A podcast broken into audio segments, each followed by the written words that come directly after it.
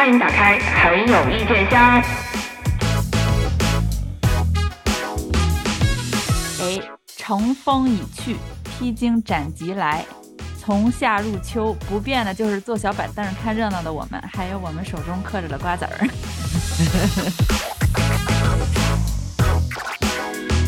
过了一个月了吧？距离我们上一次说乘风，我都有点恍惚了。我感觉乘风好像结束好久了似的。披荆斩棘其实现在是出舞台，但他那个出舞台搞得跟一公也差不多啊。哦，你说如果要是跟那个乘风比起来的话，乘风就好像就是一个人一个人就是。互相对抗，然后这次《披荆斩棘三》就是还大家凑成一团儿那样，哎，这不就跟他历来都这样，《披荆斩棘》历来都是什么家族啦、什么阵营啦，然后乘风那边就是就是就是单打独斗。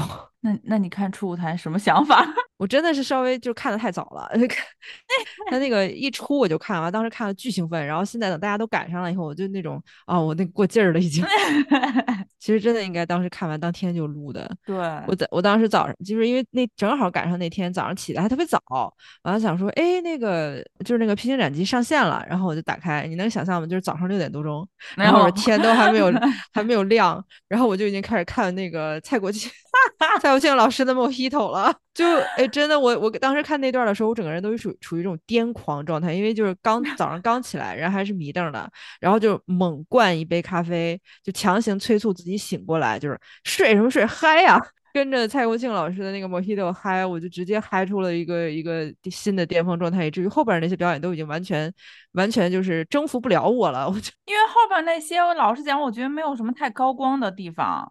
其实就是整场，因为他这次是分五轮比赛，每轮是两个队的对决嘛，就相当于十个舞台嘛。然后十个舞台里边又分每个人有一个舞台，就是相当于十乘，相当于二十几个小舞台，就它太纷乱了，能够让你能记住的确实不多。不过我就是在他们出舞台里边，我确实有让我最感动的舞台，然后我个人最喜欢的舞台，然后还有就是我觉得我最满意的表演舞台，好像暂时没有让我觉得最匪夷所啊，有最匪夷所思的舞台我也有。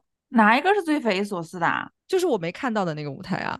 啊，你说信的那个是半信半疑的那个，这个咱可以放后边说。对对对，可以可以。我刚开始看那个就胡彦斌跟蔡国庆的时候，胡彦斌，哎，我真的不得不说啊，就是胡彦斌属于那种越长越越越耐看的那种。哎，不是，你真的不觉得胡彦斌被踩戴那个帽子像 Y 不像 YG 的那个杨贤硕吗？呃，YG 那老板，我有点有点。当时没有联想到他，就然后我还特意去搜了一下，因为 YG 那老板之前不是判进去了吗？嗯，他出狱了，他这么回去了。我其实就是胡彦斌，我一直觉得他是个挺有才的一个音乐人，就是他制作别人的歌的时候，我觉得他特别有才，或者说他参加什么音综节目给人家当导师啊，或者什么我觉得他特别有才。但是他唱自己歌的时候，我觉得好怂啊那种歌。就是他这次那个出舞台不唱以前赵哥最喜欢的吗？是吗？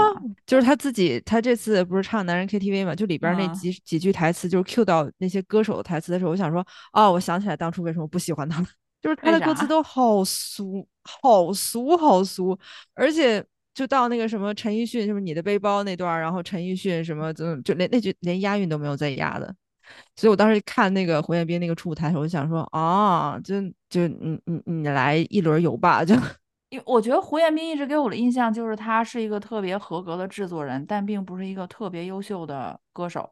对，差不多是这种感觉。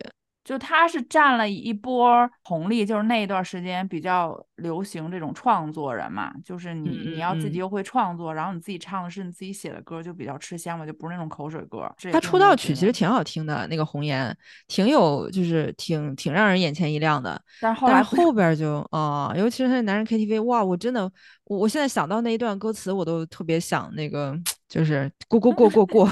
我必须要说一下蔡国庆的那个舞跳，就他把 Mojito 唱出了，跳出一种那个卡秋莎的感觉。就他唱到的时候，就不管是主歌副歌，不是都会有那个气口嘛，都会等间奏嘛。他每次一停顿等间奏，我想说，我我要跳了吗？要跳了吗？你你知道他肯定要跳一段 Tango 啊或者什么的，但是你就不知道他在哪个节点会跳。第一个间奏没有跳，第二个间奏没有跳，我想说，哇，他第二个间奏都没有跳。说明蔡国庆老师要憋个大的，然 后然后等到他真跳的时候，我就整个一个就跟就是看恐怖片儿一样那种感觉，就是又捂着眼睛又想看，真有效果，真有效果，就是因为他的那个反差呀，而且他那个 我觉得真的像像像蔡国庆老师还有还有胡兵都是特别特别有娱乐精神的老艺人。就是人家来了，人家根本就没有说，哎呀，我我对吧？我得端着，我得怎么？人家想说，你看我这个咖位的，我这个岁数都来了，你们不就是想看点子反差吗？那我就给你们来呗。哎，我觉得是不是披荆的导演组也听到了，就是上一季群众的呼声啊？他应该是吧？我觉得像才有改进，像他们那种节目组就属于观众要骂的狠一点，他听一听改一改。你要观众要是觉得哇还不错，就是稍稍有点小小意见，可不可以接纳一下？那人家就完全不听了，人家。因为我感觉，你看上一季请的吧，其实上一季请的比较偏歌手方面的还挺多的，而且好多还是实挺实力派的嘛。结果来了之后，那些哥哥就是抱团一起躺平，就是你躺平我的，我躺平我的，然后就滚圈那几个嘛。对，然后就是我们我们小团体，我们就一直在一起嘛。然后到这一季，反倒哎来了这堆老偶像派们开始。哎，你发现没有？就是这这一季里边艺术家少了。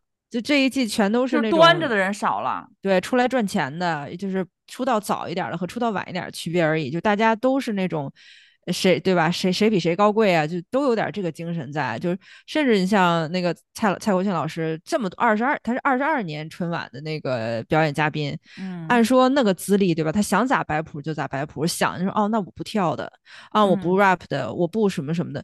就比如像某那个对吧？就是。美声就是炫技式唱法的林姓男歌手，就他完全可以这样，但是人家没有，我就觉得哎，这季就好玩了。结果果不其然，到后边人家蔡国庆老师就给你玩个狠的，哇，那个那个太精彩了。那个，咱们先顺着说，先说完舞台完了再说后边翻转。好。然后跟他们对决的不就是那个无能演员组吗？就是呃，对，全全员不会唱歌，郑嘉颖哥哥、王耀庆舅舅，然后还有苏小丁，然后还有陆毅。我是真的，我感觉苏小丁来，我是既意外又不意外。其实苏小丁的舞台在那一组里算给我印象比较好的，但是他的舞台是真的，一张嘴就感觉好扁平啊，这声音就是谁不扁平啊？他们那组。不是一听就是就他们组他他在他们组这么扁平的演员嗓音里边，他是最扁平的。哎，其实陆毅不扁平哎，陆毅是不是出过专辑啊？出过啊，但是陆毅那个你快回来，我说实话啊，就是虽然我非常的不喜欢那个原唱啊，就是原唱各种各样挺膈应人的，但是。你快回来，就是你结合当时那个永不瞑目的那个电视剧嘛，他就唱的是撕心裂肺的那种，那种悲怆感，那种痛苦嘛。然后让陆毅加上他们后后来四个人合唱，唱出一种大学校庆的感觉。陆毅唱的特别正，就是他唱的那个你快回来，感觉唱的不是爱人，感觉唱的像是就是暂时还没有回归的某一部分国土。就那四个人里面，肯定陆毅是出过专辑嘛。其实我觉得郑嘉颖唱的也很平。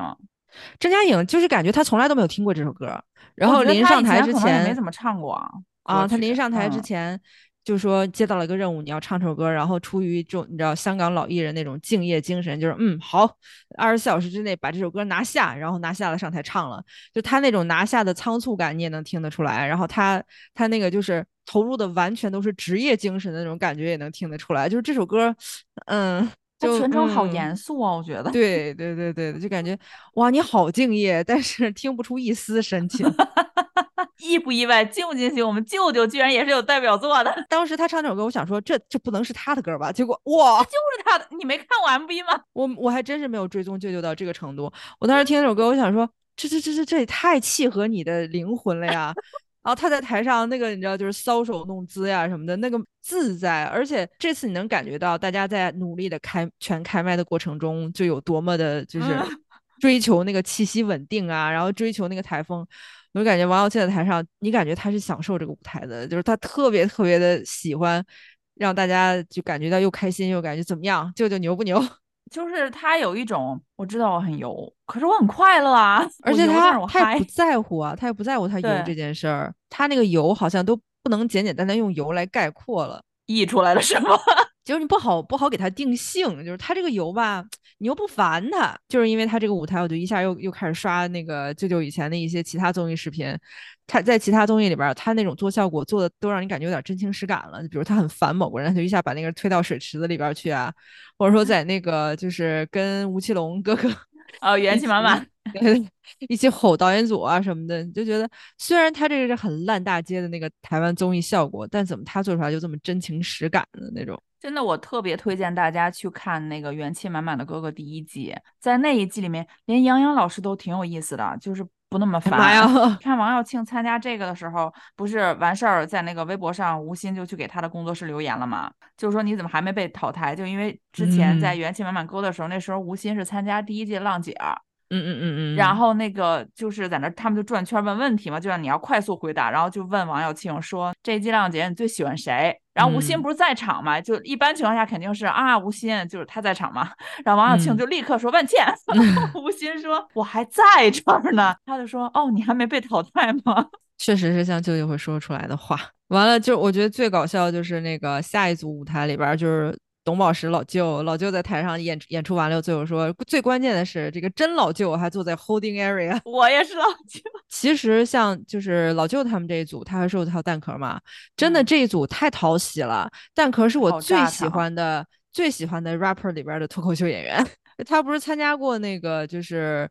呃，某某某犯某犯纪律节目的那个吐槽大会，完。了，当时他在里边说了一段，他就说你是演员，就是反正就是先先一一串 diss，然后到最后说你是爱你是偶像，什么你是你是 idol，respect，那一段我就感觉他特别就是特别有幽默感，而且他本身他是南方人，然后他当时说了一嘴的东北话。我是看他们组的时候，我是觉得就是 rapper 确实是很占尽了场地的优势，尤其是他们那个气氛好，对，就是很互动性很强的嘛，就一上场立刻那个场子就炸了，所以我就觉得他们他们那组给我印象还蛮深刻的。因为瘦子，我之我之前没有看过，就是类似于什么嘻哈的节目或者什么的，但是这个人的名字听过好多次，肯定也是比如说某些节目的前几名啊，或者说比较常出现在节目的这种。刚才我想说瘦子，我说这个人好像我我以为是你知道，就是雾都那一帮的，结果瘦子一张嘴，我说哦。台湾兄弟，他们不是轮番表演，我就感觉他跟蛋壳的表演就都感觉哎气氛炒得很热，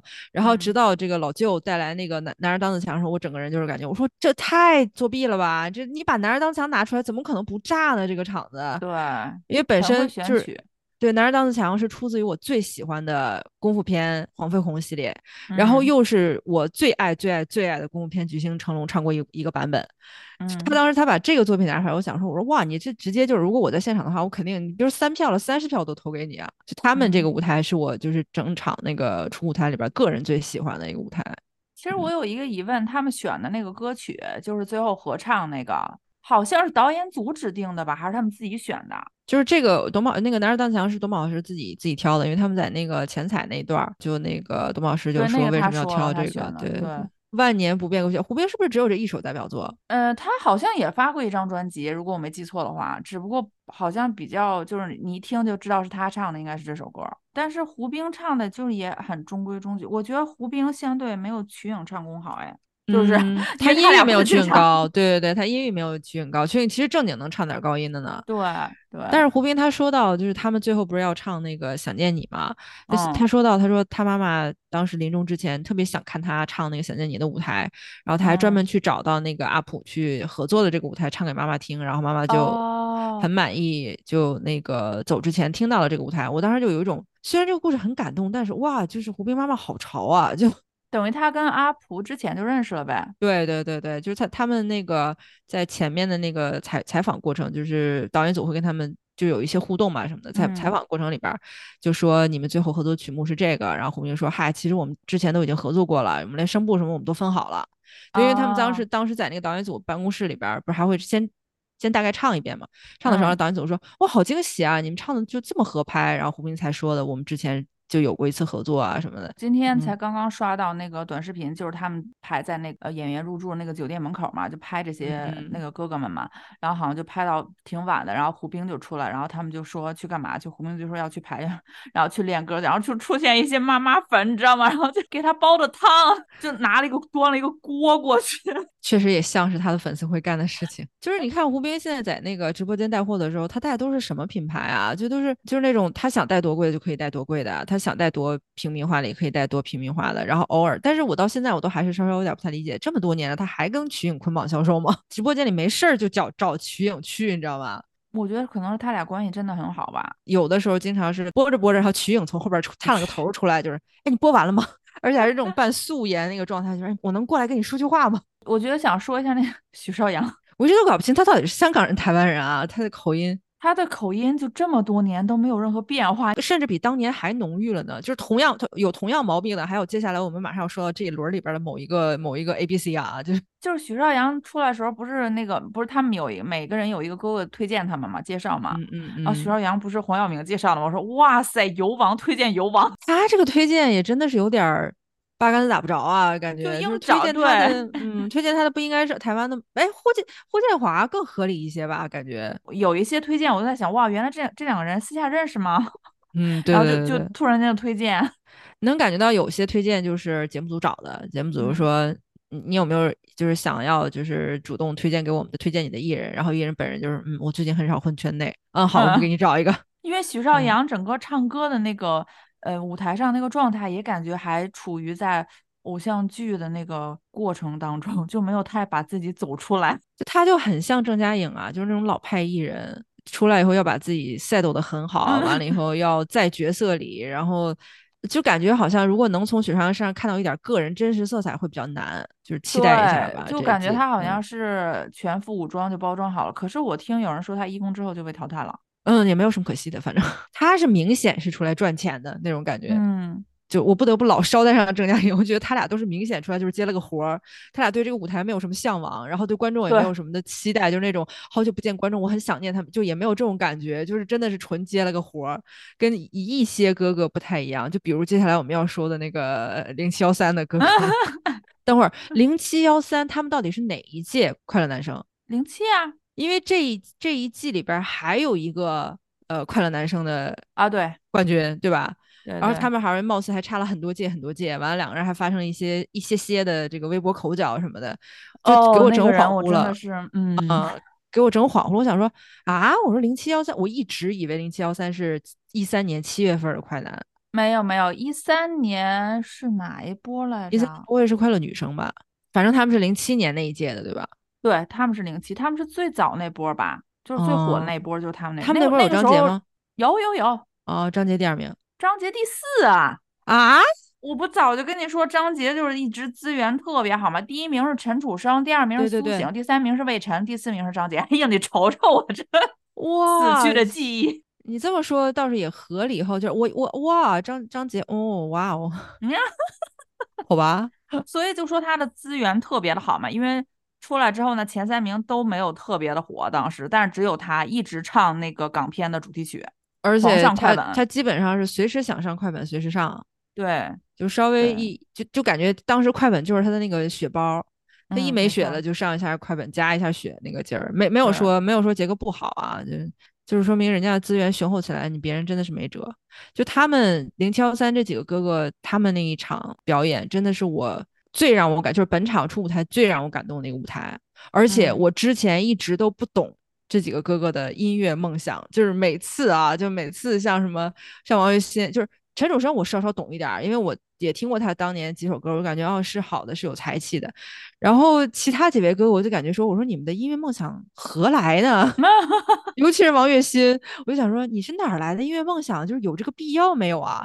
然后直到这次的舞台全开麦。就是最相当于顶配的舞台了吧，顶配的那个就是就是声音设备啊什么这些，然后加上他们俩，就像那个张远不是说陈楚生为了准备这个舞台，提前也戒了好几个月的烟，就为了养嗓子嘛。然后当时陈楚生那第一句一出来，我就说哦，懂了懂了，当年为什么你是冠军，我懂了。他给我的感觉可能不只是感动，就因为好多人说那个披荆斩棘的哥哥一直就是卖情怀嘛，卖青春情怀。其实我以前从来没有，即使是那些老哥哥们，就我也看过他们演的剧或者什么，但我从来没有感受到就是所谓的卖青春情怀，因为我。好像也不是特别吃这套，只有零七幺三出来的时候，嗯，因为我那会儿真是投过 票啊，嗯嗯投，因为那个时候那个年代啊，就是年轻的观众朋友不知道，那个时候投票短信还是要花钱的呢，不是像现在这对，而且有很多就是粉丝都会跑到街上找陌生人啊，对，借人家手机投票的那种。对，你想我那个用我那一台小诺基亚。投完了零五，投零六，投投零七，就一直投那几届的那个超女快男，我都是投的。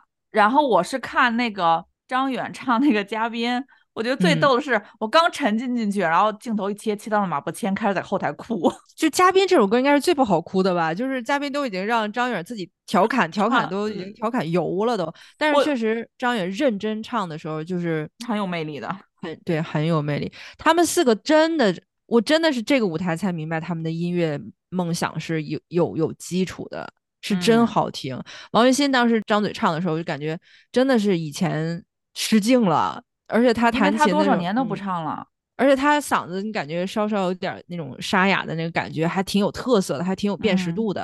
然后陈楚生是之前你一直觉得他是那种哩哩啦，就是那种很糙的那种感觉，但是他这次唱的时候，那个声音之细腻，我今天真是有用哦。然后他那个他那个细腻的程度，确实，他唱第一句的时候，那那哥仨就不行了，就。我当时看那个舞台时候，我想说，我忍忍住啊，哥几个忍住，就是你现在要是稍微哽咽点，一会儿会非常影响你声音发挥的，一定要忍住，等唱完了再哭。结果等那个陈楚生唱完之后，轮到张远的，张远好像哽哽住了，然后剩下那俩人就那种，我还得再听一首更好 哭的。俞灏明直接就掉了眼泪，就。对，因为我觉得俞灏明应该更不容易吧，就是他们四个人当中，呃，那会儿我也给他投过票，他当年真的好帅啊。帅不帅？那会儿那小提琴拉的是真难听，那个确实也是胆儿挺肥呀。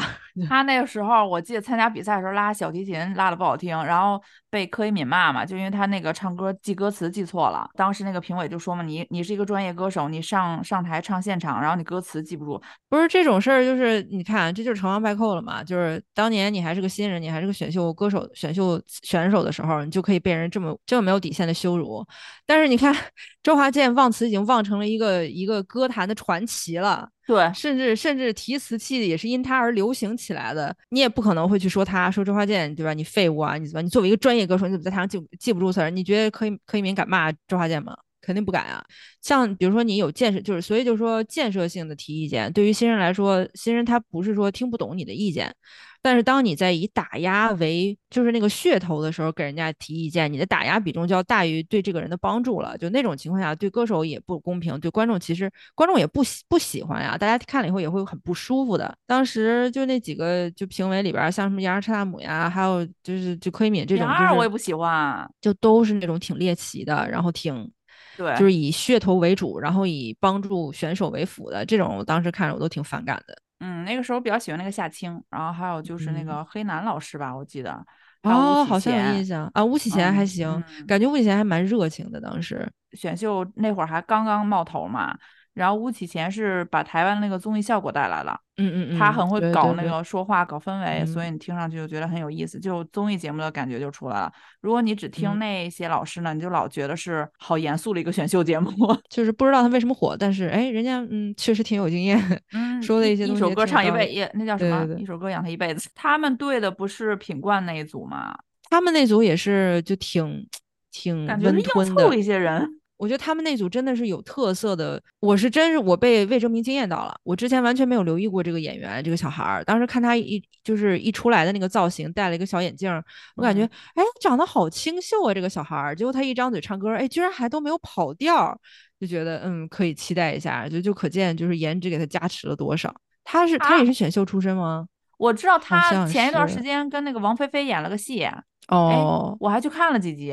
不好看啊，就是他好像比较早是演那种小网剧，就是那种甜宠型的网剧出来的。呃，哦，我想起来他像谁了，他像朴宝剑。嗯，我觉得他没有朴宝剑阿泽啊，肯定没有朴宝剑好看呀，就是就是有点那个型，有点那个劲儿，嗯，就是有点老实那个劲儿啊。然后我记得他当时演那个甜宠剧，一下就小爆了一下嘛，在网上，然后后来就扒出来说他是那个什么已婚啊，还是什么。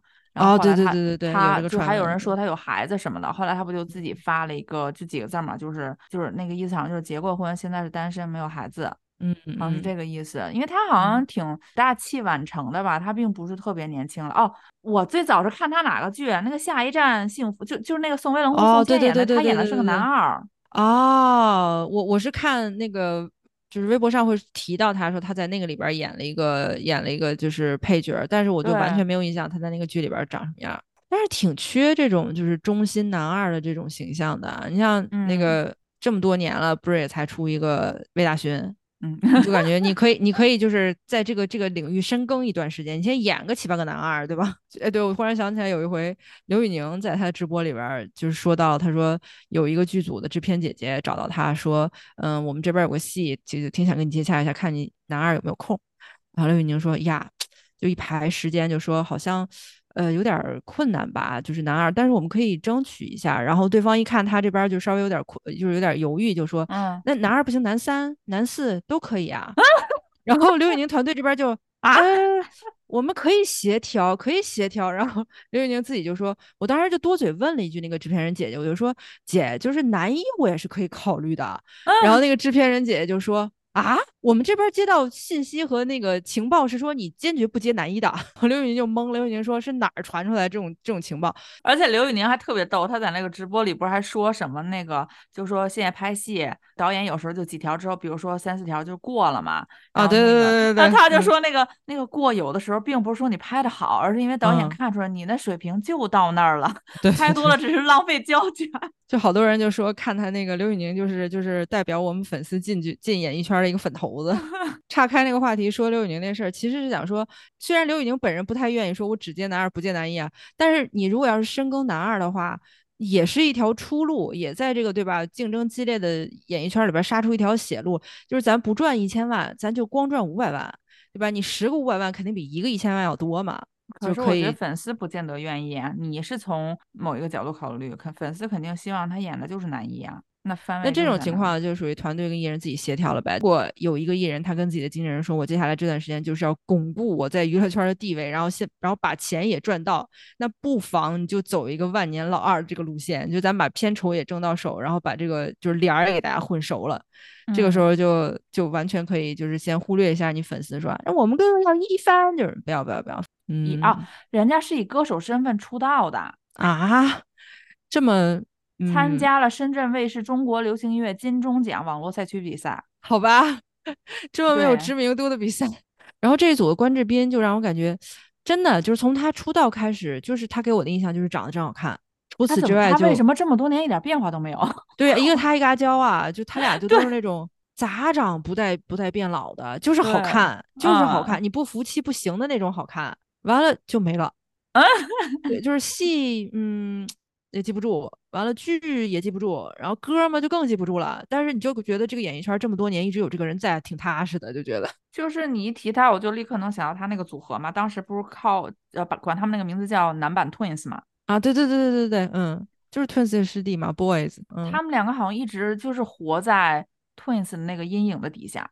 一直也没太出来，就是好感觉英皇是当时想捧一个就是男男性的这方面的组合出来，可是就一直也没太火。一说就是 Twins 的师弟啊，对对对对对。然后你说的代表作吧，你好像也说不出来个一二三。然后但你说吧啊，阿娇跟阿 sa 他们俩师弟。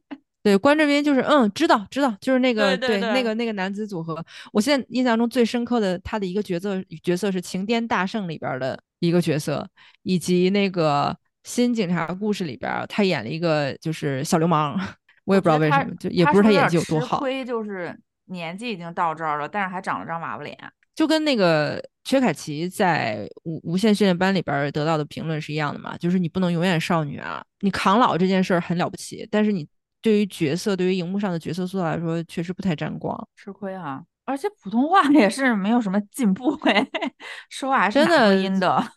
对对对，真就感觉你到底是想不想赚内地这笔钱呢？就 就是你真的你真的让我们很努力的在找喜欢你的理由。我挺期待品冠唱无印良品的歌的，嗯，但是是会不会因为有有版权？我也觉得他唱不了，是版权吧。然后他就唱了自己的歌，因为我当时想的是，如果他如果是唱掌心的话，哇，我一下就会受不了。是像他当年他们前两张专辑里边，所有就就几乎所有的歌我都是倒背如流的，太好听了。对，但是他俩分开了以后，好像光良比他名气稍大一点儿。我感觉光良比他发展的要好一些。这次为什么没有请光良来呢？感觉光良挺害羞的。嗯，我觉得一是也要看那个艺人的那档期安排吧，二是有一些啊，咱们就是现在也知道，有一些团体这种，就是一拆开之后就老死不相往来了，两边经纪公司就都不愿意再同台还是什么。歌迷也有一个迷思，就觉得自己当年喜欢的组合，就感觉自己的。就是组合那个歌手也好，或者说哥哥们也好，就都是好朋友，都是那种好兄弟什么的。但其实大部分那种组合，大家就是一个工作关系，对工作伙伴，就是我们我们在舞台上就是亲密无间，然后配合的就是天天衣无缝的。但是仅仅就是一个合作很好的伙伴了。你就像比如说，你每一份工作里边可能都会有那么个把个，你觉得哎跟他搭档特别顺畅，但是下了班以后根本就不想给这个人打电话。完全不想了解这个人私生活什么样子。然后就要说他们组这个重头了，哇，是真不会说话呀！这个小伙子，这个叫魏巡的小伙子是真不会说话。当时他在舞台上说那个，我一定要把我失去的东西夺回来。就是当真的胡胡跟我同时脱口而出，你也没失去啥呀？就对呀，不知道的以为他怎么了呢？结果一查，哎，冠军当年的，他是一七年的嘛。但是他你知道参加了多少届选秀吗？他好像一直在参加选秀，但是好像到一七年才拿到一个冠军。因为他好像岁数不小了，是吧？他岁数。对对对，我说实话，其实我到一零年之后就不怎么太啊啊，一二年好像一三年我还关注一下，后来我就不怎么关注那个选秀就走下坡路了嘛。嗯嗯。我真的不知道他是参加快男一七年的冠军，我当时还说我说这个人是谁啊？我不认识，因为有一些就是年龄特别小的嘛。这一季，胡胡说的那句。嗯，你有什么可失去的呀？你已经是冠军了。我说，然后我就说他是不是也是湖南台出来选秀的冠军？我才去上网搜的他嘛。哦，一查他是那个一七年冠军。结果隔天我不就跟你说那个他发了条，对对对，就播出之后他发了条微博嘛，然后就就说什么啊，还艾特王栎鑫，对，bro，人也都是有遗憾的，只不过我没有说，我就就有的人说了，有的人没有说，他的对，就嗯。你在王栎鑫面前说人都是有遗憾的，只不过有人没说而已。就是哎，王栎鑫说了是吗？就这么多年，王栎鑫是有在说。而且王栎鑫真的那一下把那个节目效果拉满。对，就因为他当时说那句话，作为一般对不熟悉的观众来说，就是一个特别特别困惑的一个瞬间。你这是从何说起啊？而且我完全不会想要去搜他是谁，直到王栎鑫说那句话。那个就是对吧？你都冠军了，你有什么？然后大家都去搜他。对，大家说啊，哪哪来的冠军？哪届的冠军？大家才会去搜。我不知道王栎鑫当时说那话是不是就是故意这么做梗啊？我我觉得应该不会，可能他仅仅是认识他而已。但是事后你再艾特人家王栎鑫说一句那样的话，就感觉真的有点不识抬举了。对，就是其实这件事情于节目而言是有效果的，于你而言其实也是 增加你的知名度嘛。大家就突然间都去搜索。当然，我我看那个台下好像也有不少他的粉丝就喊他名字嘛。嗯嗯嗯。但是大部分人，我觉得像咱们这种普通的都都不太认识他吧。就是或者你你听说过，你也想去再搜索他到底什么什么来历背景嘛？一下你对他的好奇心就增强了，然后一下你就想去搜他嘛。哎，结果。他这么来一句，你就觉得哦，对，就刚刚刚印进脑子里边的信息可以马上删掉。啊，对我我我不想知道你是一七年冠军，就就是所以就有的时候我们为什么说有些男明星他挺招人烦的，或者说就是他怎么就那么就不讨喜啊什么的，嗯，就是他太把自己当回事儿了。对，咱们自己每个人对自己的评价肯定都是我们关起门来啊，就是自己评价自己，自己给自己打气的时候肯定是我是最棒的嘛，就就是我们要自己相信自己。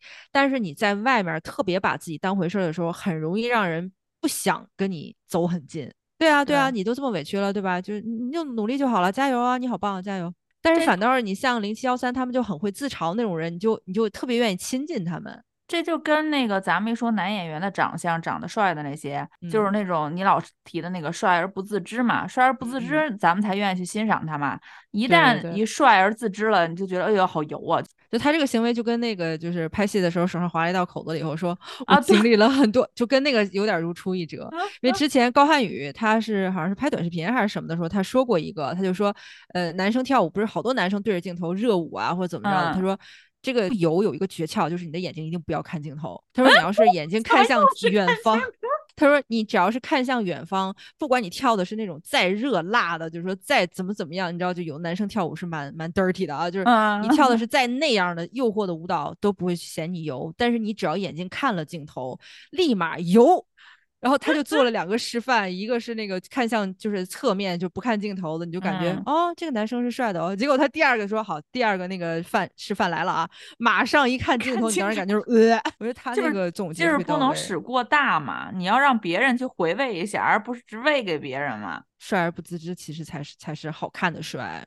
那你说，你一说到跳舞的话，下面不是正好是两这两组分的还挺好的，基本上都是偏舞蹈类的嘛。我觉得像何展成跟马小龙，他们是真的吃亏是吃在人气上，因为他们两个不是那种大众层面很受欢迎，就是人家在人家小圈子里边都是顶级的那个舞者嘛，所以他跟像马不前之流 比的时候才会才会输。他们是我最惊喜的舞台。哦，他们那组蛮好看的。你知道那个马小龙，如果我没记错的话，好像哎，今年上半年有一个了不起的舞社，也是灿星出的一个节目，就是有他，他跟那个赞多那个赞多跳舞蛮好看的，嗯，就他们两个合作了一个也是这种有中国风意境的街舞，就非常的美。但是我最逗的是，就是一开始不说他以前其实一直在幕后嘛，就给这些哥哥姐姐编舞，嗯，他编了龙泉，不怨他，龙泉的问题不在编舞老师，这个大家心知肚明。就 我也想他编舞的时候。可能没有没有给那个姐姐们说那个一定要哈一下这个动作，那个哈应该不是编舞的步骤。真的龙泉那个舞不难看，就是问题不是在出在这个编舞上面，就是像何展成，就是那种我就发现就是很多 A B C 啊，就有一种他一说中文就有一种智商降级的感觉。然后就何展成在台下接受前彩的时候，就感觉哦憨憨的傻傻的好可爱，结果一上舞台，我的妈呀，就那个那个舞台的表现和那个魅力。哇，这个反差就是他一上舞台就感觉说啊，妥妥渣男渣男，就生活里边这种舞者都是渣男。但是他一张嘴说中文，那个傻傻的劲儿就感觉说哦，可以的。然后马小龙那个舞蹈的那个意境是真的有感动到我。他其实他因为他那个舞蹈你有好多种解读的办法。我当时第一次看那个舞台的时候，就最后他把所有的花都扔掉，只留了一朵。我当时第一反应是是哦，就是世间繁花入我眼，我只能看到你嘛。然后后边再看他那个舞台的时候。我的那个解读就又不一样了，我就觉得繁就是我们太容易被那些各种各样的繁琐的事物给迷惑了，或者给干扰了。但其实美的那个最深奥的奥义其实就是简单，就是最后那唯一一个，真的就是艺术家是不一样哈。就是你来这儿干嘛你？因为他每一季都会请一到两个就是跳舞比较好的嘛，但是他前面上一季请那个李想效果不是特别好嘛，就是说嗯，刘佳还可以，但是李想当时跟那个林老师在一组，反正就是那俩人也都不是什么善茬。我觉得这一季整体他就想突出，就是这些哥哥不是来躺平的，老老实实想干点事儿的嘛，所以他可能是把马小龙给叫来了。而且听他之前唱也还可以，对对对，马小龙唱正经不错呢，我当时听着有挺惊喜的。就是前两季的哥哥。那个舞蹈专场的哥哥就是有点太专业了，对，嗯，有点太专业，就他跟那个流行文化稍稍有点有点远，然后让那个哥哥来在这个这种大众舞台上面展现流行文化的舞蹈，对于这些哥哥来说是稍微有点屈尊的。但是这两个哥哥的舞蹈，你像本身何展成，他就是你像 hip hop 也好，然后那个街舞也好，它本身就是流行文化的一部分。然后马小龙他自己已经在做这种古风和街舞的融合的尝试了，对，所以这两个哥哥就是更适合这个舞台一点。但是不好说他们能坚持到第几轮吧。然后跟他们对战的那个那那个马伯骞他们组，马伯骞、罗杰夫和博远那一组，我其实特我其实挺喜欢马伯骞的，就是因为他那个二了吧唧那个劲儿。但是他在里边不停的，因为当时何展成和马小龙的舞台不是特别震撼嘛，嗯，然后马伯骞就不停的跟罗杰夫说，This is why I don't dance。我特别不喜欢他那句表达，他说那句话，我我不是不喜欢他这个人，我我我就是不喜欢他那种态度，并不因为你看到了时间顶级的表演，你就不去做那件事情了。人家优秀成那个样子，不是你不跳的理由，所以他他那样说话的那个态度，就让人感觉，呃，就不是很想听。但是我懂他为什么那么说，他那个意思就是说他们太优秀了。对，我觉得他的意思是想，我跟他们相比，我那么。自惭形秽，就是我根本就连尝试都不要尝试了。因为他当时说的时候，我就觉得他应该是想表达是这两个人跳太棒了，这你根本比不了，跳真好。他我觉得他原因是想恭维那两个人跳的好。我知道，我知道他原因是这个，但是我就是不喜欢那种表达。马伯骞就是在其他哥哥比赛的时候，他太有戏了，那个他真的他真的很有效果，超级好玩。他坐在蛋壳的边上，挤在那个沙发的一个小边儿一个小缝里，然后 靠在那个椅背上，然后就一直在那赞叹每一个哥哥的那个舞台的演出嘛。张远唱的时候，他不就哭了嘛？然后他说：“哎呀，这个太感动。”我就突然想到，他弟不前一段结婚了吗？他不是很想早早结婚，但是没结成嘛。然后他弟就结了。我说他是不是有点触景生情，想到自己到年龄没结成，自己弟弟结成了？而且他就感觉他跟那个罗杰夫就是。幸亏有一个可以帮罗杰夫翻译的人，要不然那罗杰夫得坐那儿得，哎呀，得无助成啥样啊？就感觉 啥还听不懂。可是我觉得我不是，哎，其实我从浪姐不是乘风开始嘛，乘风还只有只有曾可妮一个吧？不是不是，我是不想不是说他们那个找人翻译，说三十岁以下啊，他们这也太，而且还把他仨凑一组了，就显得更扎眼了。三十岁以下的，确实，这就是披荆斩棘的哥哥，就是哎，不对不对，因为人家把哥哥去了。啊，就就现在就什么全年龄都给抢了，请就披荆斩棘了。对对对，就是啥年龄不能披荆斩棘啊？只要满二十五就可以披荆斩棘了。但是博远，我是真的没有想到他是 Into One 的，我也没想到。因为我第一次听说 Into One 这个组合还是派派在那儿，就是在对对对介绍自己的时候，我是 Into One 派派。然后当时 那六五零那几个哥哥姐姐那种咋地咋地，你这手是咋弄的咋弄的？因为博远好像看上去就是他们这个组合有一种莫名其妙的，就是青年油腻感。马伯骞是那种油滑，你知道，就是哎呀，跟谁都特好那种特 social 那种油腻感。然后博远是那种效果的油腻感。那罗杰夫呢？哦我不熟，我不敢说。我那天查那个博远，就是在维基百科上，快把我笑死了。就是说啊，他的那个唱片公司，深圳腾讯计算机科技有限公司。这真的是哪个粉丝给你哥哥改的呀？哎，维基百科是可以自己改，应该是自己改吧？这这谁给他写的呀？维基百科出了名的可以自己改。对我都能想到当时他是这个修改过程是怎样。他是说我我隶属的是腾讯，然后啪啪啪打了腾讯，结果关联产生了一个，就是你你是想说腾讯科技计算机科技有限公司吗？然后就是啊，只有这一个腾讯结果吗？那好吧，就选这个腾讯。对，罗杰夫，我查一下，我猜想啊，就是我觉得芒果台的用意应该是上个月的那个程峰不是请了小美吗？一开始小美就是二次元嘛，一下就是把那个宅男们全都唤醒了。我感觉罗杰夫是请来，因为罗杰夫之前好像是演的是那个泰剧哦，就他可能是想把呃腐女的这一波可能是给唤醒。我我觉得我觉得他大概的用意是这个用意。可是可是我觉得小美是因为她收后来通过她的表现收获了一堆什么姐姐粉什么，就好多对对对对粉丝也开始喜欢她。目前看我不是很吃罗杰夫的颜哎。我是感觉我我对哥哥姐姐态度都是一样的，就是只要是外来的哥哥姐姐，你要是没有努力学中文，尝试在舞台以外用中文跟大家沟通的话，我对这个人就没有任何观感。参加一个中文的娱乐节目，然后你没有努力在学中文跟大家进行交流体验的话，我就就是我就完全不想看这个人。所以目前为止，我看到罗杰夫的表演，我就想说，我只是想看后面你有没有努力在融入这个节目。To be confirmed 就是期待你之后的表现。目前我我是没有什么感觉，下一组不就是正经八百的偶像剧怀旧组吗？对对对对对，我蛮惊讶的是，因为李玖哲好久没有出来了，我我是不知道他是被雪藏，我也不知道，我以为他是回去结婚生孩子，就是过过小日子去了呢。所以我还挺震惊，他也说他是被雪藏，我说哦，原来如此。因为有一段时间他不是跟那个黄立成他们兄弟俩特别好？对对对，他就是他们带出来带出道，而且当时带他出道的时候，他老是跟着他们一起上节目，他们老亏他。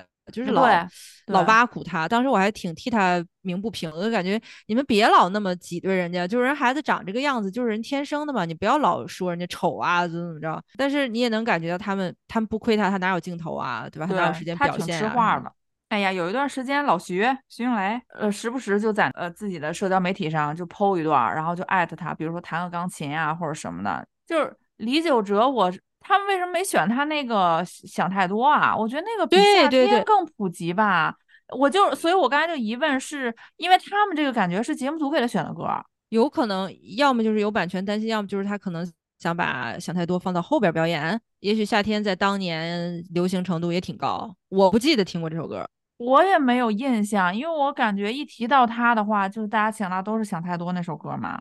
但是后采的时候，他那个意思不就是说嘛，我很高兴，就是他们选了《夏天》这首歌，感觉是导演组选的。导演组会就是去跟他签唱片公司协调版权的事情或者什么的，可能《夏天》比较好协调。嗯，我就感觉放到李玖哲身上，就感觉啥啥事儿就都都憋屈着点儿，可可怜那个劲儿呢。而且他又是那种火起来啊，而且他又是那种性格特别好的，就虽然中文很烂，但人家一直在说。对，然后一直在表达，然后还跟大家开玩笑说那种，就是哎，这个歌很好听哦，当年很棒哦。然后张栋梁跟徐良两个人，哦，是哈，我当年听过。张张栋梁还跟着唱啊，是这首歌是吧？啊，对对对，他们没有人知道是我的歌，就觉得他那么可爱的一个性格，就就说到徐良，就是 QQ 音乐三巨头，我真的没有听过徐良的歌，呃，我哎，我以为你，我还想问你，我也没听过。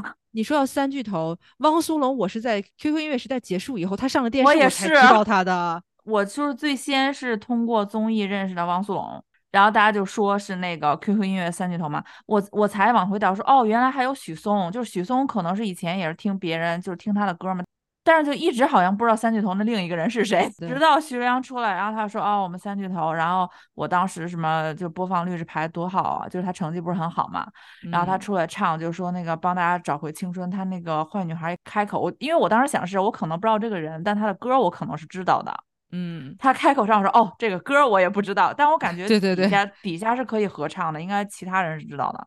而且徐良的那个那个那个整体的那个感觉，一下就让我想起来那个谁了，就是就是《水晶男孩》里边那个高志荣。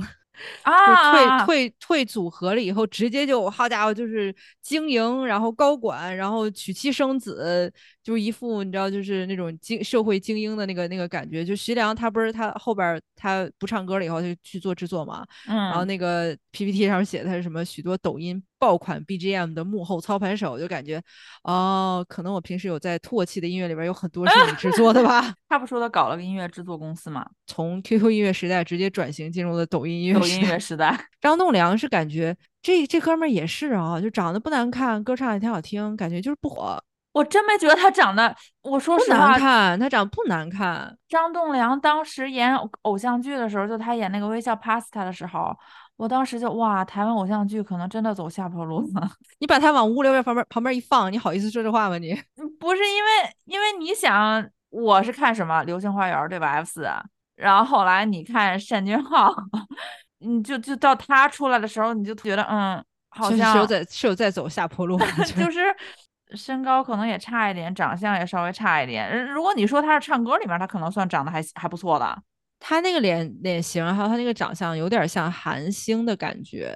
嗯，我第一次看他演那个《微笑百事达》，就啊，对 我当时我我我当我当时以为他是韩国来的演员，然后后来就就说哦，就是一个不红的台湾演员而已，有点像那个黄致列那个劲儿是吗？有点对，有点那个劲儿。然后跟他们打对台的不就是那个正经真台湾偶像剧男主角？不是，我觉得他们两组就是悬殊太大了，就就他们这组再再卖力也肯定是那组赢啊，还用想吗？那林志颖一出来，他他唱随便唱一首自己的歌。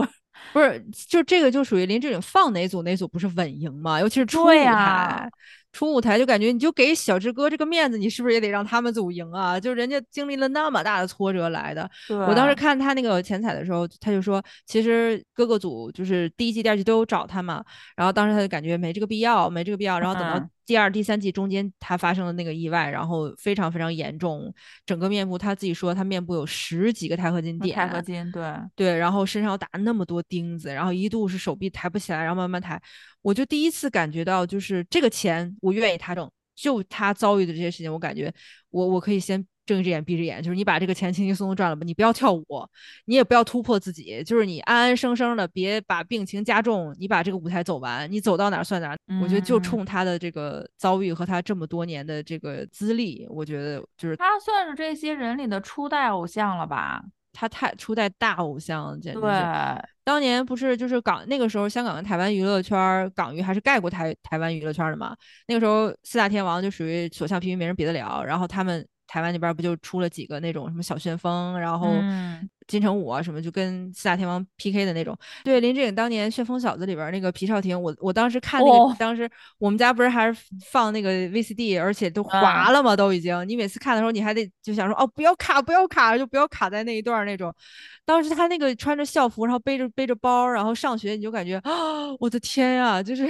哦，那个时候可以这么帅吗？徐若瑄好美啊！然后那个里边那个女配不是还是那谁嘛？徐浩颖。徐浩颖，对对对对。然后张震岳。对对对对对。我哎，我好像就是看那个呃《旋风小子》的时候，说觉得那个张震岳挺帅的，那痞了吧唧那个劲儿。而且那里边张震岳还是嫩的，就是啊，对，后来就糙了。而且那个时候释小龙和郝邵文也太可爱了吧！就是我奶嘟嘟，就是两个人的脑袋就是就是旺仔小馒头。但是我没看到蓝正龙唱的，就是那个呃，蓝蓝正龙唱的就是很很很就是很呃，我就 很普凶险，他那个歌唱的很凶险，就是每一句都有一种要跑了吗？要跑了吗？好好在没有跑。唐禹哲是因为海外版没有嘛？对，我是后来去 B 站上看了一下他的那个，他唱的好像是终极一班的那个主题曲，就也是很大热的那种。哎，但是我万万我，我比较惊讶的两点，一是。我没想到唐禹哲在内地这么火，就是这么多年了这么火，因为感觉他也是很很老一派，就而且那一波的偶像剧演员已经不像是林志颖他们那种就根深蒂固的，你出来之后，你喜不喜欢他，你都会觉得哇是林志颖啊，就那一波可能就是如果可能过了一段时间就不火了就不火了。对他不是号称飞飞轮海第第五人嘛什么的？呃对，然后二是唐禹哲说说普通话说蛮好的。他是对对对，他后边是有在努力学普通话讲当演员的那个那个劲儿，而且他真的也不老哎，他没有变化。你像跟他同跟蓝正龙比起来，就感觉蓝正龙好像就是任由自己的年纪在自己脸上展现，就是我大概什么岁数就是什么样的。而且蓝正龙太瘦了，这次感觉瘦的有点就是不是很。就让你感觉一个男人那么高那么瘦，就感觉有点就是轻飘飘的。但是唐禹哲就感觉这么多年了，你保养的也太好了吧？你就是那种偶像的自我修养嘛。对。然后当年我记得我对他印象最深的不是那些，不是那种大家都很熟悉的剧，我是那个《恶作剧之吻》里边，他不是演湘琴的一个同同学加同事吗？啊，对，哇，你对。因为当年我恶作剧二吻啊，因为当年我是看《恶作剧之吻》的日本漫画的，我是先看的《恶作剧之吻》的漫画，然后去看的那个日版的偶像剧。日版偶像剧是比较忠实的尊重原著，然后但是拍的很简短的那种。那个里边的湘琴真的是傻的呀，我的天，有点太傻了，那个又吵又傻。然后里边的叫那个植树是那个柏原崇演的嘛？柏原崇好帅呀！我当时看柏原崇，我就感觉我的妈，就是怎么会有人长这么好看？对，整个人就哇，此人只应天上有。然后再后来我看那个就是台版的那个恶作剧之吻的时候，我就会有点抵触，我就觉得他们有点东施效颦，就是本身男。主一比吧，也没有柏原崇帅，然后女主也没有原著傻，你知道吗？看着那个谁，就是林依晨演湘琴，就有一种聪明人演傻的感觉。但是日版电视剧的那个原著，我就感觉这个演员莫不是是个傻子？我真是看看这一组的时候，就是蓝正龙出来，因为你知道后来拍了翻拍了很多版那个《流星花园》嘛，包括一起来看雷震宇。但是就是台湾那版跟你看日版那个《恶作剧之吻》一样，我第一版看的就是那版，之后翻拍多少版，就多少人夸韩剧的那版好啊，或者后来日剧那版也不错，我都看不下去，就是因为在我心目中杉菜就是大 S。对对对对，好像你说那张脸，你觉得那个就是他。蓝正龙的戏份都不多，都对。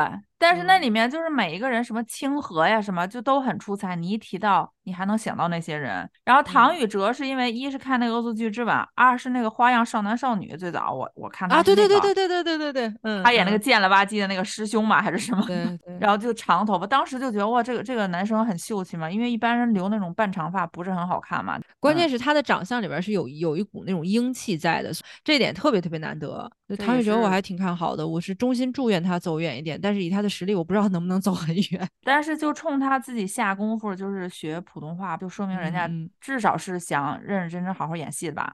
然后就是我们最后这个压轴的了啊，踢馆的了，我的我半信半疑啊，半信半疑。我吓着了，真的！我看他这个表演，我我我完全不忌惮承认自己的浅薄与无知，我欣赏不了这个舞台。那我也欣赏，就是震撼，是真的是很震撼的。哦，但是是吓着的震撼吧？就是怎么？我应该是怎么怎么描述我当时的心情？就是因为因为咱们在那个海外版不都看不到嘛？啊，就事后搜的嘛？对对，搜了一下，看有人说在 B 站上有，然后我就特意去看的。然后你是一种，因为很多人说太震撼了，然后你就充满了期待。嗯，然后你搜索完之后点开吧，我觉得那种震撼是，它好像呃逃脱出了我能我对音乐的那个欣赏的，哎，我对音乐的那种欣赏的能力，可可可能对对对，可能超出了我的欣赏能力了，对，可能是有一点很超前的一种改编。二是就这首歌啊，就对你爱不完这首歌。我的妈呀！就是谁的脑子里，你一提就是对你爱不完，或者提郭富城这首歌，你你是不是都立刻弹出那个印象？但是我听信唱完之后，我居然一时回想不起来原唱怎么唱。原唱是什么呀？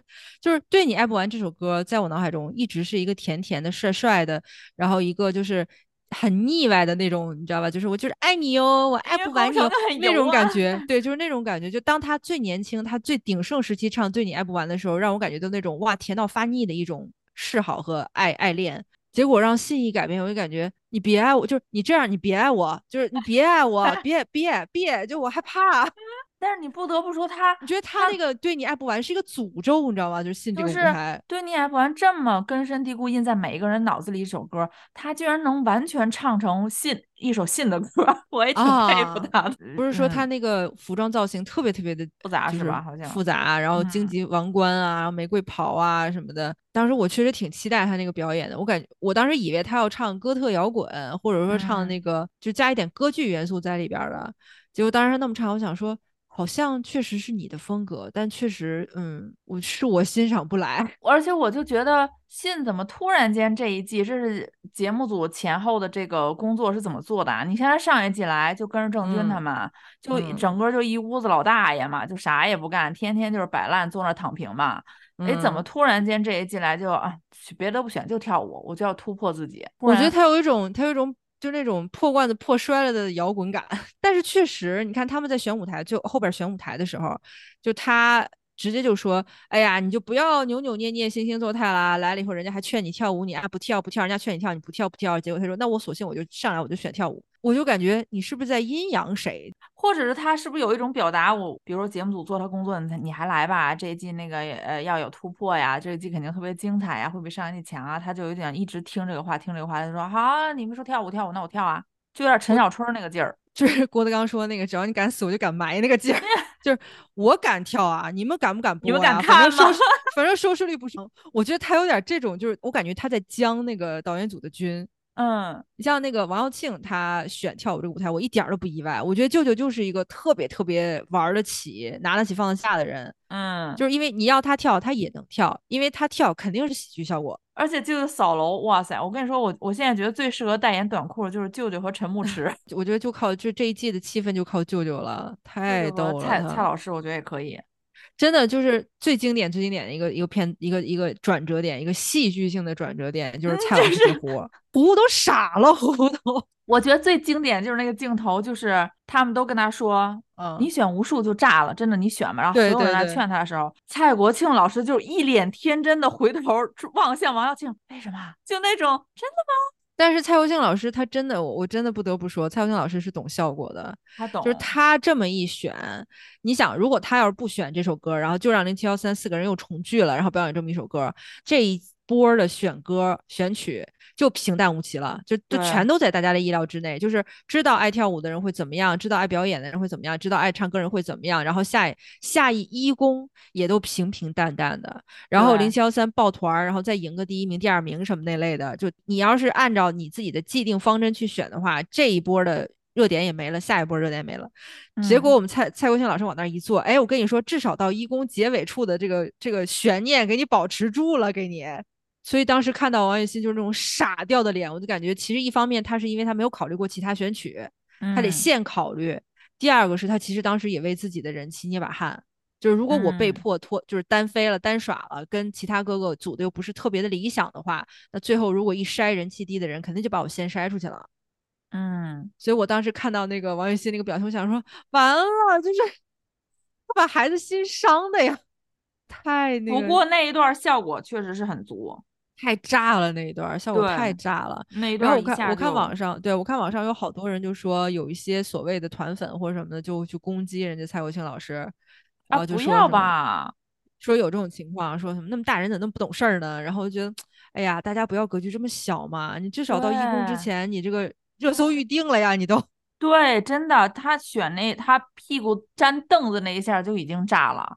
我感觉人蔡国庆老师才不是那种懵懵懂懂的、傻乎乎的去选的这个这个位置呢。对，而且我觉得王耀庆他们几个也是懂的，因为如果是别的人去选，就很有可能真的是会被骂，就是正儿八百被骂。但是你选他去，一般像咱们这种可能就不会去，就觉得挺有意思的。而且不好说，说不定今年今年春晚就就就有零七幺三了呢。就是啊，哎，但还是不会有苏醒，不行。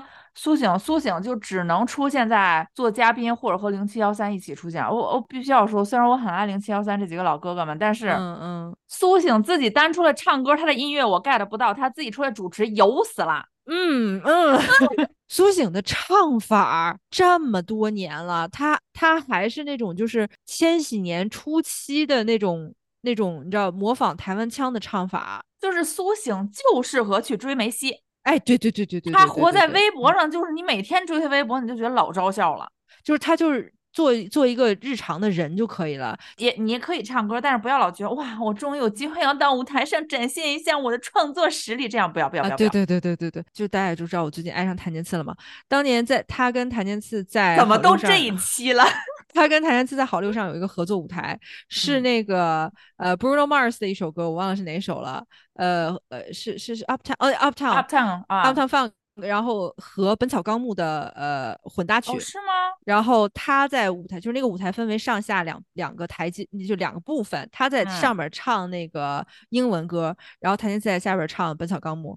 我真的那个舞台是我看，是我至今为止经历过最最煎熬的一个舞台。我为了等谭健次的部分，我还要看苏醒唱英文。然后到后边他俩就直个合体了以后，你一句我一句，我想说，哦，真的是一脚天堂一脚地狱的感觉，水油平衡了。这一季舞台好像跟上一季没有任何变化，是吧？用的也是那个舞台，就上面有那个铁桥的那个。为什么披荆斩棘的那个舞台可以设计的这么的互动性这么强？乘风那个舞台就越扯越大，你都看不着底下有人，越扯越大，然后越扯越大，好配，好好往上站伴舞啊。就就很奇怪嘛，乘风就是一直往上堆伴舞，然后那如果披荆斩棘的导演组这这季有点良心，既然你们已经发现了哈，上一季请那些赖死不活的过来，然后没有什么竞争的看点，也不好不好看嘛，然后这一季就是请来一些偶像派都想突破自己的这种，对对对，那你把自己失去拿回来的人，就是但但不要再搞那种宏大的那个舞台布景，就我这就练舞就正经练舞。对我这一季最对披荆的导演组和舞美组最大期待就是你别往台上引水 了，不好撤，不好撤，引水 还得点火呢，对。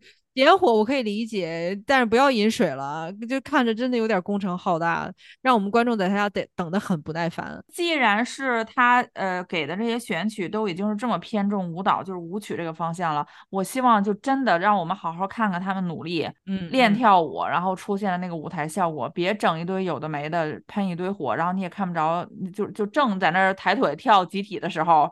齐不齐看不见就开始喷火嘛？真的，这这一季里边那些不愿意动弹的哥哥还是少数。对，你就让他们动，你就让他们跳，对你让他们演，你让他们折腾。因为咱们不自觉就把这个跟乘风比嘛。反正我是看的时候，老是老是想着那个浪姐那边。哎，我发现就是这两组导演，你不觉得浪姐那边导演就是 OK，我们来工作，好，开始录，嗯，你们也是来工作，我们也是来工作，我们就是工作合作伙伴的关系嘛。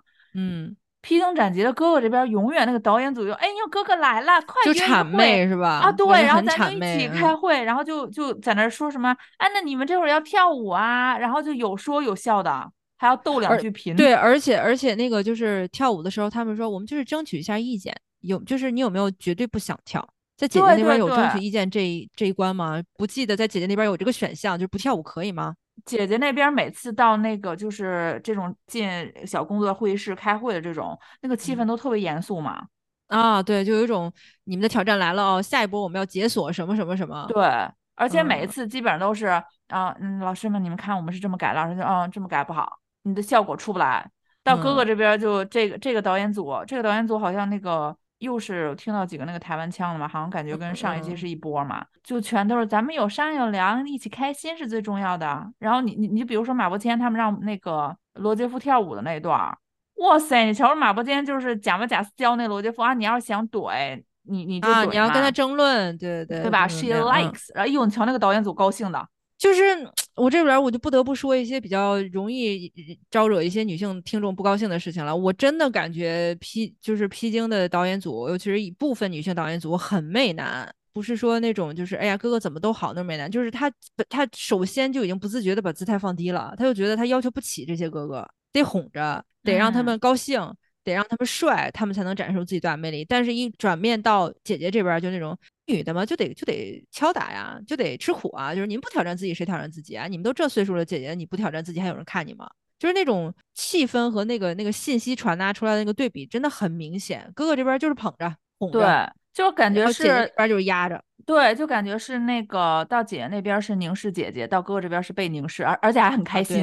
哎，对对对对，就感觉你们这个表现的有点太明显了。每次，而且就是一切到这个哥哥的排练，特别喜欢切他们在那个会议室里怎么有商有量的，怎么搞一个演出啊？哎，你说像不像那个？就是比如说一拍男男男性，就是男性什么高管，然后拍他们开会，就是一就一些乱七八糟指点江山；一拍女的，就是完全都是厨房啊，怎么怎么样。就是他甚至在真人秀前彩部分的片段选择，都带着很强烈的性别角色在里边。